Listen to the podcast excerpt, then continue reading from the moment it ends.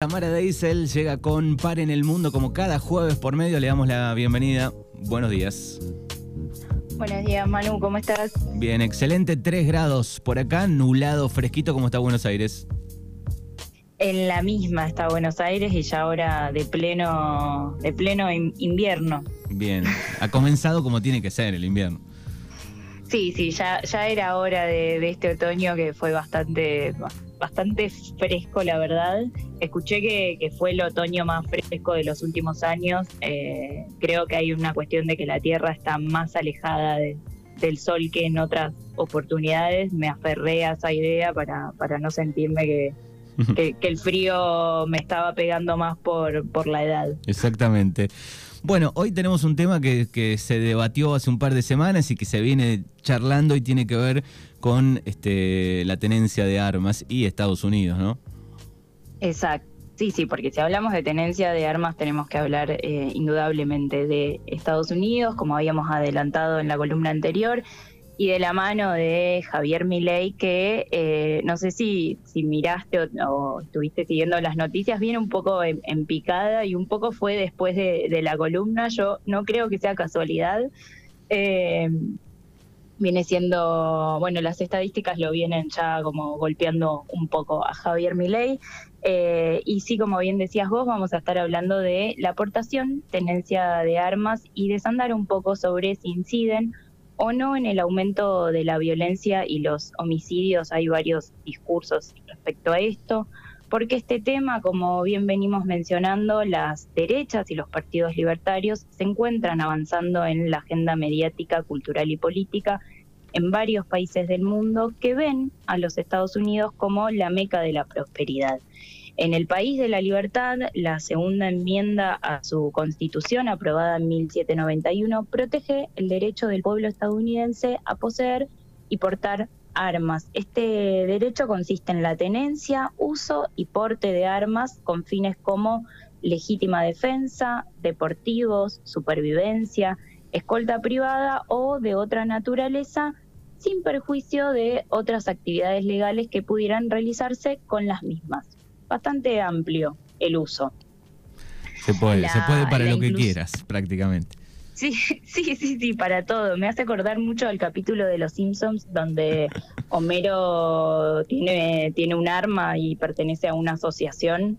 No sé si lo recordás. No lo recuerdo ese, no lo recuerdo.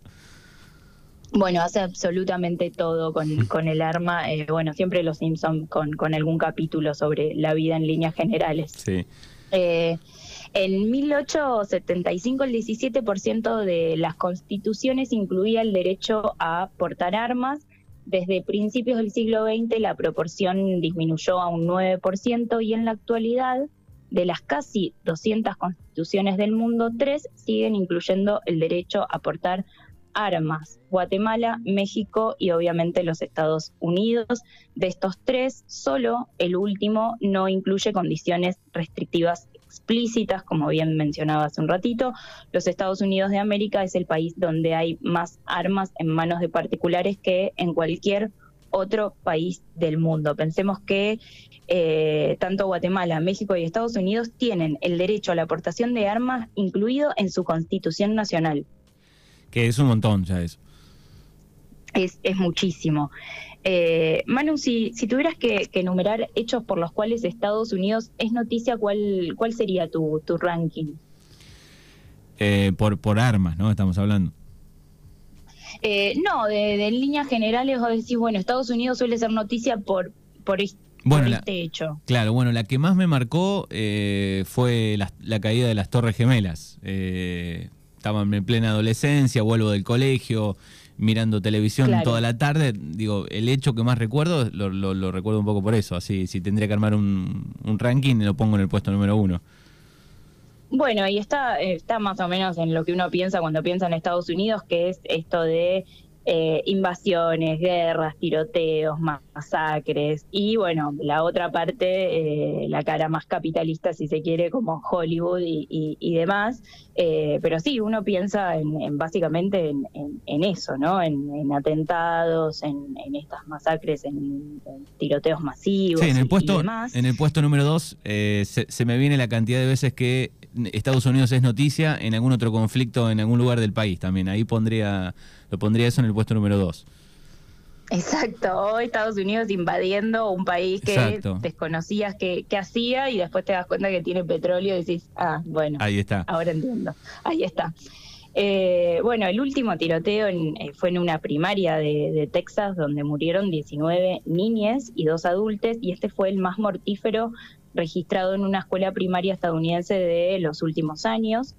Y yo pensaba cuán naturalizado tenemos estos hechos en el país del norte. En lo personal me, sorprende muchísimo ya la poca sensibilidad que me causan estas aberraciones que podrían frenarse con políticas públicas, pero se decide de manera muy consciente no hacerlo en pos de lo que parece ser para muchos un derecho superior como la libertad para estar armados.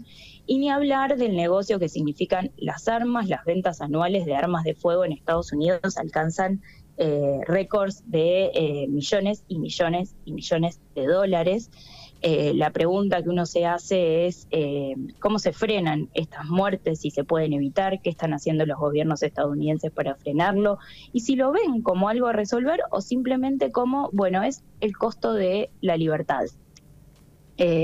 durante más de 20 años en Estados Unidos no hubo investigaciones sobre la violencia con armas de fuego financiadas por fondos federales, eh, y uno se pone a pensar como, che, eh, si realmente vos ves eh, las noticias de Estados Unidos y hay masacres cada dos por tres, ¿cómo nos están ocupando de eso? Bueno, hay, hay un nombre para esto y es una cláusula de control. Los fondos federales para la investigación de armas de fuego han estado restringidos desde una enmienda que se llama, la, se la conoce comúnmente como la enmienda Decay de 1996, que es una cláusula que se añadió al proyecto de, gastos, al, proyecto de presupuesto anual, eh, que prohibía a los Centros para el Control y Prevención de Enfermedades financiar cualquier esfuerzo que promueva el control de armas. Eh, la enmienda Dickey surgió en, en, respuesta a los esfuerzos realizados a principios de la década de los 90 para comenzar a tratar la violencia armada como un problema de salud, a principios de, los 90 los centros para el control y la prevención de, enfermedades comenzaron a ocuparse de la prevención de la violencia para reducir las muertes y lesiones y tan pronto como, se ocuparon de esta temática notaron la correlación que había entre la violencia y las armas y uno se pone y uno lo dice y decís, bueno, sí, claro, es casi de sentido común, pero está bien que no nos dejemos llevar solo por el sentido común, sino que se investigue en 1993, un estudio realizado por el médico Arthur Kellerman reveló un mayor riesgo de homicidio asociado con la presencia de un arma de fuego en un hogar. Y este estudio, sumado a otras investigaciones similares, comenzaron a recibir una amplia atención eh, no solo de los medios, y ahí la Asociación Nacional del Rifle, el nombre me parece tremendo, eh, no tardó, digamos, en, tomar el guante y empezar a hacer lobby en pos de que su derecho a portar armas no se vea vulnerado y acusaron a estos centros de, prevención eh, de tener prejuicios contra las armas y, eh, nada, comenzaron a, presionar para que se eliminen los, los centros. No lograron que se eliminen los centros, pero sí que se elimine el presupuesto para estas investigaciones sobre tenencia y, portación de armas. La Asociación Nacional del Rifle persuadió amablemente, entre comillas, a sus aliados en el Congreso y dirigidos por el republicano Jay Dickey agregaron una disposición a un proyecto de presupuesto, digamos, de 1996 que declaraba que ninguno de los fondos disponibles en este título podía usarse en su totalidad o en parte para defender o promover el control de armas. Es Sin ningún tipo de eufemismo. Sí, sí, es fuerte. Y ya el nombre de la asociación, ¿no? El nombre de la asociación es eh, real de un capítulo de Los Simpsons. Sí. Sí, sí. Bueno, ciento, eh, por lo menos hasta hace unos años había 120 armas por cada centenar de habitantes, ¿no? Sí, es, muchísimo. Este, ¿Cuál fue el resultado, digamos, de, de, esta enmienda? Bueno, un paupérrimo nivel de financiación para la investigación de una de las 20 principales causas de mortalidad de Estados Unidos.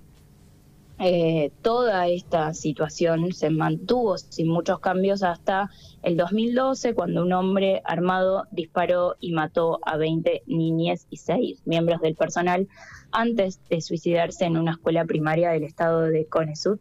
Eh, el entonces presidente Barack Obama pidió eh, a las agencias federales que financiaran la investigación sobre el tema, ya no pudiendo no hacerse cargo de lo que estaba sucediendo llegamos a la actualidad y el Estado estadounidense volverá a financiar investigaciones sobre violencia armada después de más de 20 años sin hacerlo, lo cual parece una locura y de una irracionalidad extrema.